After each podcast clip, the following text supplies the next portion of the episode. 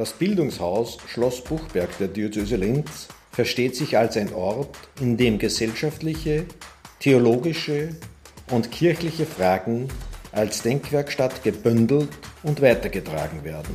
Der Direktor des Bildungshauses, Magister Helmut Auszerwöger, wünscht sich ein offenes Haus, in dem auch bildungsferne Personen einmal die Luft schnuppern, um so den Ansatz ganzheitlicher Erwachsenenbildung kennenzulernen. Erleben Sie in diesem Podcast einen Bildungsimpuls mit dem Blick auf den ganzen Menschen. Was Mann bewegt. Ein Podcast der katholischen Männerbewegung zu Themen, die Männer ansprechen.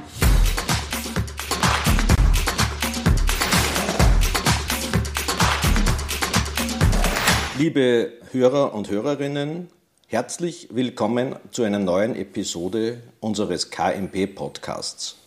Mein Name ist Rainer Kasper, Referent der katholischen Männerbewegung in Oberösterreich.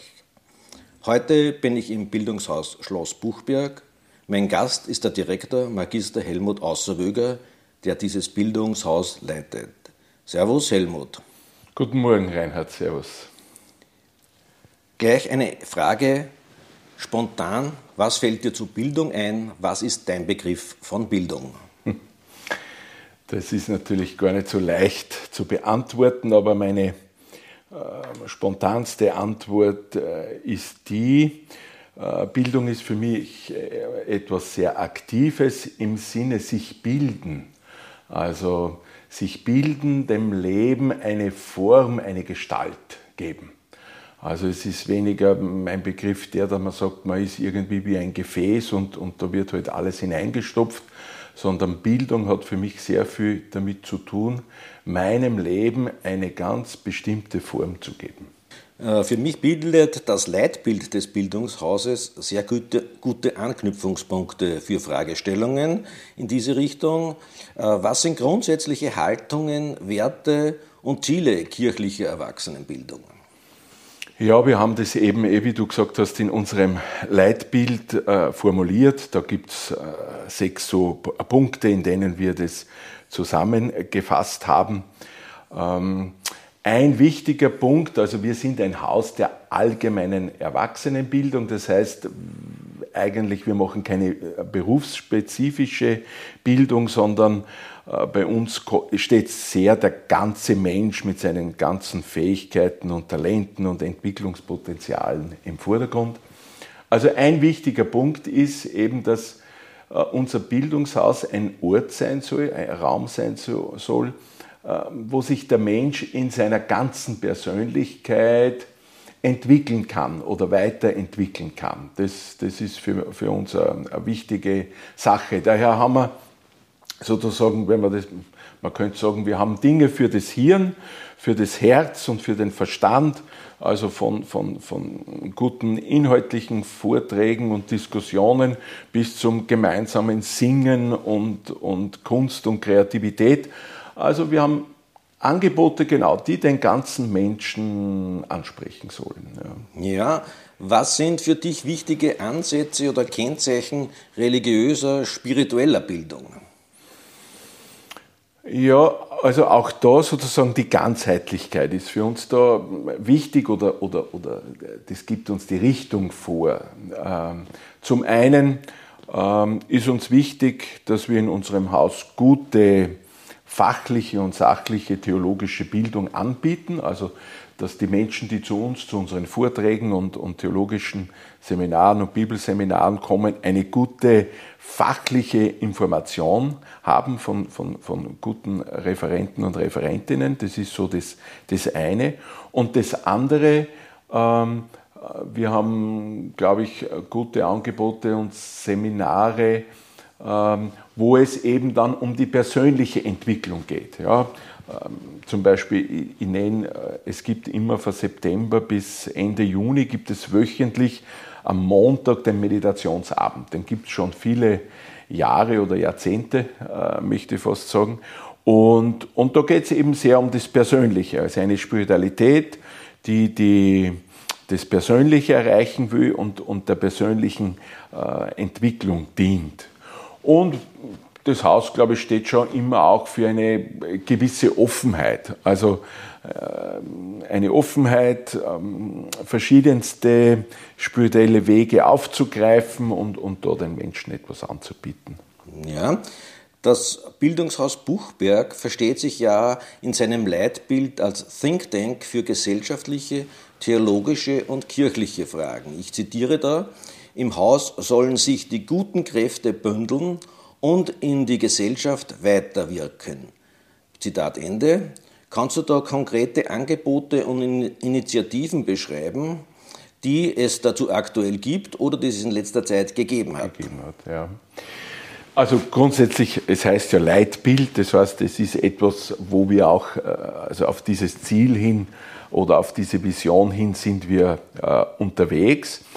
Aber vom Leitungsteam her verstehen wir unser Haus schon so, dass es ein, ein Ort sein soll, wo man auch über die Gesellschaft und auch über die Kirche in einer erfrischenden, innovativen Art nachdenken äh, nachdenken kann und auch kontrovers nachdenken kann. Ähm, also ähm, Bildung hat für mich da in diesem in dem Zusammenhang sehr viel zu tun, dass man sich ein Bild auch machen kann, aufgrund, in, in, auf, in, indem man eben verschiedene Meinungen, verschiedene äh, ja, Meinungen hört, verschiedene Sachverhalte und das wäre uns äh, sozusagen grundsätzlich wichtig. Ein ganz konkretes Beispiel jetzt äh, für die Gesellschaft. Wir haben im Zuge des äh, Themenschwerpunkts vom Erwachsenenbildungsforums Gamer Demokratie im Mai, wir haben das online gemacht, das war damals nicht anders möglich, eben ein Symposium gehabt zum Thema Demokratie. Also was braucht Demokratie speziell in der ähm, digitalen Welt? Und da waren eben, da haben wir die, die, die, die Blaha haben wir da gehabt, den Strolz haben wir da gehabt. Äh, also sozusagen, wo unterschiedliche Positionen, unterschiedliche Leute diskutiert haben, wie kann Demokratie in einer digitalisierten Welt ausschauen. Oder ein zweites Beispiel, im, haben wir auch online gemacht im Frühjahr, vergangenen Frühjahr, eine Diskussion zum Thema Grundeinkommen. Da war die Margit Appel da und äh, von der industriellen Vereinigung der stellvertretende Vorsitzende, glaube ich, Malina hat der, genau heißt der. Und die haben gemeinsam diskutiert über das Thema Grundeinkommen, wie könnte das ausschauen, welche Vorteile gibt es, aber auch welche Risiken wären damit verbunden. Und also so in diese Richtung geht es, sozusagen aktuelle Themen aufgreifen, sie von unterschiedlichen Positionen her zu diskutieren, damit die Menschen sich selber ein, ein gutes Bild machen können. Jetzt haben wir zum Beispiel, oder eigentlich seit, ja, seit zwei Jahren, haben wir besonders auch das Thema Nachhaltigkeit aufgegriffen, also auch Gesellschaft, glaube ich, gesellschaftlich ein sehr äh, wichtiges Thema und, und mit, verschiedensten, mit verschiedensten Referenten und Referentinnen. Also das wären so Beispiele, so schaut es dann sozusagen konkret aus. Ja. Und die Herausforderung, glaube ich, ist die, oder, oder dort, wo wir hinwollen, ist, dass man wirklich, also wie gelingt es, unterschiedliche Positionen, ja, auch gesellschaftliche Positionen, konstruktiv in ein gutes Gespräch zu bringen. Das wäre das spezifische Anliegen äh, oder unser Anliegen in diesem Punkt. Ja, da wäre ich meine nächste Frage in die Richtung, inwiefern ist Erwachsenenbildungsarbeit auch politisch? In diesem Sinne, eben habe ich es, glaube ich, schon beantwortet, ist sie auch politisch. Also nicht in diesem Sinne, dass wir uns äh, konkret mit, mit sozusagen eine, eine bestimmte Partei äh, forcieren oder eine bestimmte Partei ablehnen, sondern äh, unsere Arbeit, unsere gesellschaftliche Arbeit in, in, in unserem Haus ist in diesem Sinne politisch, dass wir einen Raum schaffen wollen, wo unterschiedliche Meinungen zu gesellschaftlichen Themen diskutiert werden, damit sich die Menschen, die daran teilnehmen, selber ein gutes Bild machen können. Zum Beispiel eine super Veranstaltung, die wir jetzt gehabt haben Mitte September vor der Landtagswahl, war Jugend trifft Politik. Die haben wir gemeinsam gemacht mit der katholischen Jugend und mit der Landjugend. Und da waren von den Landtagsparteien und auch von jenen, die äh, kandidiert haben und noch nicht drinnen sind im Landtag, waren Vertreter, Vertreterinnen da, also äh, fast äh, bei allen Parteien die, die Spitzenkandidaten und haben eben ihre Positionen dargestellt, damit die Jugendlichen, es waren 100 Jugendliche da, ich glaube ungefähr 150 oder 200 haben äh, per Livestream äh, teilgenommen. Ähm, also die Politiker, Politikerinnen haben ihre Positionen dargestellt, damit die Jugendlichen sich ein Bild, selbst ein, ein Bild machen können. Also das war auch so ein Beispiel. Insofern ist das Haus auch politisch. Ja. Ja, gibt es Überlegungen und Angebote in Richtung männergemäßer bzw. männerspezifischer Bildungsarbeit? Ja, auch da, also das ist jetzt ähm, eh in Kooperation mit der katholischen Männerbewegung, mit euch äh, machen wir das. Vor allem bin ich da mit Wolfgang Schönleitner in Kontakt.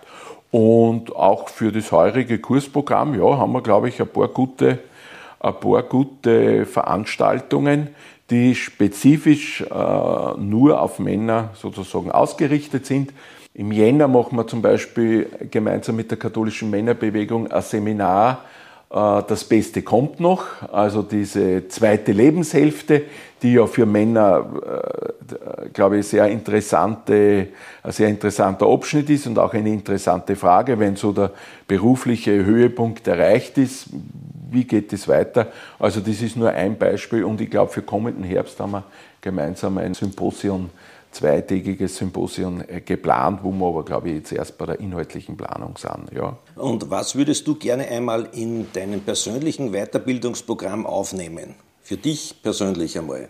Was würdest du da gerne mal aufnehmen? Ja, eine, sozusagen eine, eine Frage, mit der wir uns oft auseinandersetzen, ist, es gibt ja sozusagen eine, einen Teil der Bevölkerung, die aufgrund ihrer finanziellen Ressourcen und, und, und, und, und anderer Ressourcen kaum einen Fuß in ein Bildungshaus setzen. Ja, das ist äh, also dieser Teil der Bevölkerung ist äh, manchmal sehr schwer zu erreichen und das wäre natürlich schon ein Anliegen von uns, doch die, die Schwelle, die, die Hemmschwelle sehr niedrig zu halten, sozusagen, äh, damit man solche Menschen auch, ähm, also es geht um die Frage, wie macht man solchen Menschen zum Beispiel auch ein Guster, in ein Bildungshaus zu kommen.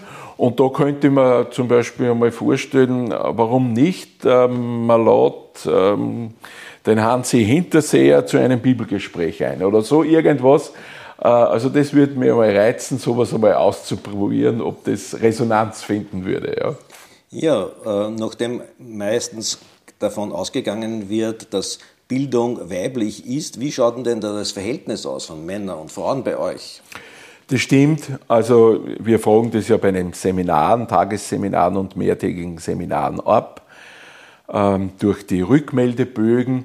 Und es ist so, es sind ungefähr 70 Prozent unserer Besucher und Besucherinnen sind, äh, ist weiblich, sind Frauen und, und 30 Prozent äh, sind Männer. Ja. Angenommen jetzt ein Vortragender, eine Vortragende kommt zu dir und möchte einen Kurs anbieten. Was sind so Kriterien, dass du sagst, ja, diesen Kurs passt zu uns, passt zu unserem Haus, zu unserer Philosophie? Ja, also zum einen haben wir eben unsere Kategorien. Das eine ist Theologie, Spiritualität, das zweite ist dann Gesellschaft, Umwelt, Kommunikation, äh, das dritte Psychologie, Gesundheit, Pädagogik und das vierte Kunst und Kreativität. Also in dieses sozusagen grundsätzlich äh, muss der Referent oder die Referentin mit ihrem Angebot einmal in dieses Raster hineinpassen. Ja. Ähm, das ist einmal so das eine. Das zweite ist, dass äh, der Referent, äh, Referentin eine gute fachliche Qualifikation braucht. Also ich sage immer, er muss in seiner eigenen Fachcommunity ein gewisses Maß an Anerkennung haben ja, und dort sozusagen ähm, also fachlich geschätzt werden. Das, das, ist, das ist das. Und das Dritte, auf das wir sehr stark Wert legen, es ist nicht nur die fachliche Kompetenz, sondern er, der, der Referent, die Referentin, äh, die, die Referenten, die zu uns kommen, brauchen auch eine hohe kommunikative Kompetenz. Also man hat in einem Haus für Erwachsenenbildung wenig angefangen mit, mit, mit Referenten, die vielleicht fachlich sehr kompetent sind, aber das nicht in eine normal verständliche Sprache umsetzen können. Also der Umgang mit den, mit den Teilnehmern und Teilnehmerinnen in den Seminaren und Vorträgen ist für uns auch ganz wichtig. Also kann der das sprachlich so vermitteln, damit die Leute auch etwas davon haben, hat der einen wertschätzenden kommunikativen Umgang. Also das wäre so der, der dritte Punkt, der wichtig ist, wenn jemand zu uns kommt. Jahrelang gab es ja einen Grundkurs in Sachen Analphabetisierung. Wie schaut es da derzeit aus? Alphabetisierung, ja. Also wir haben so einen, einen, einen Kurs äh, noch einmal lesen und schreiben lernen. Der findet nach wie vor statt. Und es ist eine kleine Gruppe. Ich glaube, es sind momentan so sechs, sieben Personen, die da teilnehmen. Aber für die Leute, die da kommen zu diesem Kurs, ist es sehr wichtig. Das findet wöchentlich statt, immer auch in der Schulzeit. Also vor September geht mit der Schulzeit los, äh, von September eben bis, bis Ende Juni, immer wöchentlich. Ferien sind auch, ist Pause. Und, und soweit ich eben äh, genau in Kontakt bin da mit der Frau Preisinger, die das macht, ist, sind diese Abende für, für die, die da kommen, sehr wichtig und hilfreich. Ja. Mhm. Und wie weit löst die Digitalisierung äh, den Präsenzunterricht oder die Präsenz in Bildungsveranstaltungen ab? Naja, da haben wir so wie viele andere Einrichtungen natürlich in den, im letzten, in den letzten eineinhalb Jahren sehr viel dazugelernt. Also wir haben, sage ich, äh, sag ich jetzt einmal, letztes Jahr von November bis, bis äh, Mitte Mai sehr viele digitale Veranstaltungen gemacht. Ich glaube, es waren in Summe, also für uns waren es viel, es waren, glaube ich, in Summe zwischen 150 und 200 digitale Veranstaltungen, die wir angeboten haben. Das war das eine, aber daneben hat es natürlich keine Präsenzveranstaltungen gegeben. Also ablösen, glaube ich, wird es auf keinen Fall, weil natürlich unser Haus in erster Linie auf reale Begegnung ausgerichtet ist. Und das wird auch bleiben und so haben wir jetzt auch das neue Kursjahr geplant. Jetzt momentan haben wir wieder sehr wenige digitale Veranstaltungen, weil wir eben den Schwerpunkt haben auf, auf Präsenzveranstaltungen.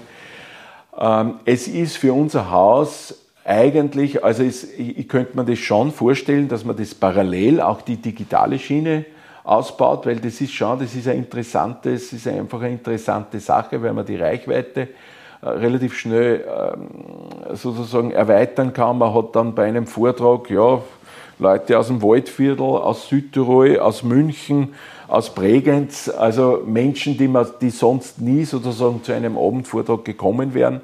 Also das, das wäre das Interessante. Auf der anderen Seite ist es einfach eine Ressourcenfrage. Äh, wenn, wenn wir die digitale Schiene weiter ausbauen würden, müssten wir einfach zusätzlich Haustechniker oder Haustechnikerin äh, einstellen oder sogar zwei, äh, um das äh, bewältigen zu können. Also es ist ein bisschen eine Ressourcenfrage und, und, und da ist man dann bei, beim Budget. Grundsätzlich könnte man, aber das sehe ich jetzt nicht so als alleinige Aufgabe des Bildungshauses Schloss Buchberg. Ich könnte mir schon vorstellen, dass man in der Diözese Linz so etwas wie ein digitales Bildungshaus forcieren.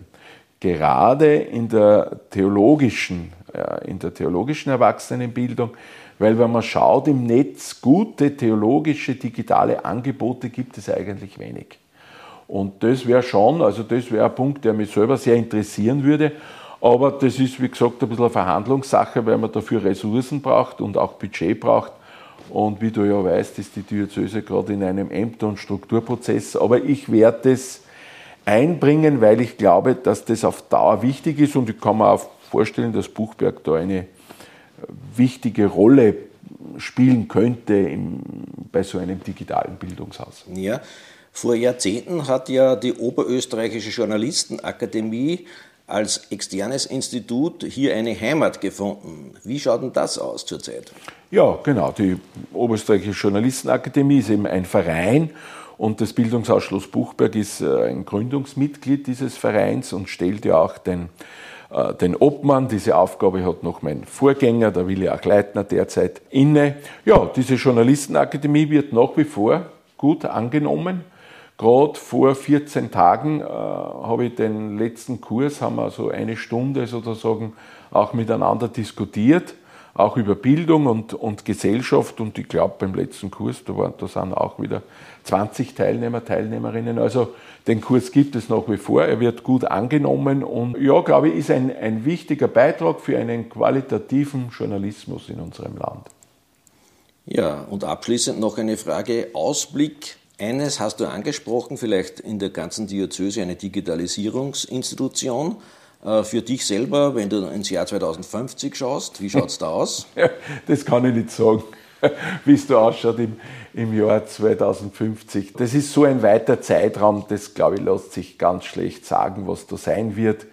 Äh, wir leben in einer Gesellschaft, die eine unglaubliche Dynamik in sich hat und, und die Veränderungen gehen so schnell, also da traue ich mir eigentlich nichts zu sagen.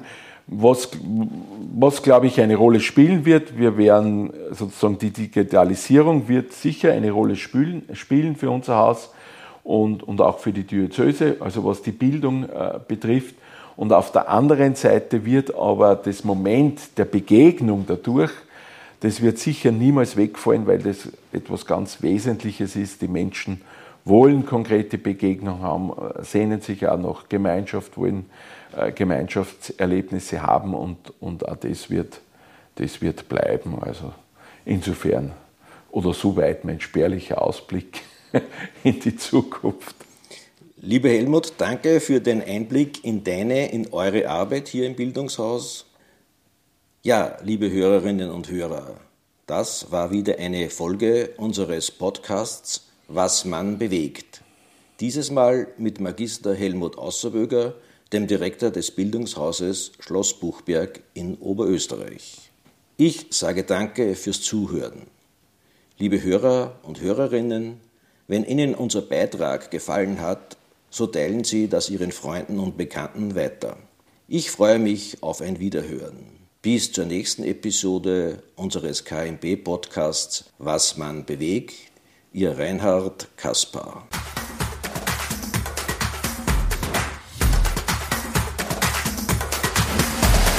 Danke fürs Zuhören. Bis zur nächsten Folge Was man bewegt. Euer KMB Podcast Team.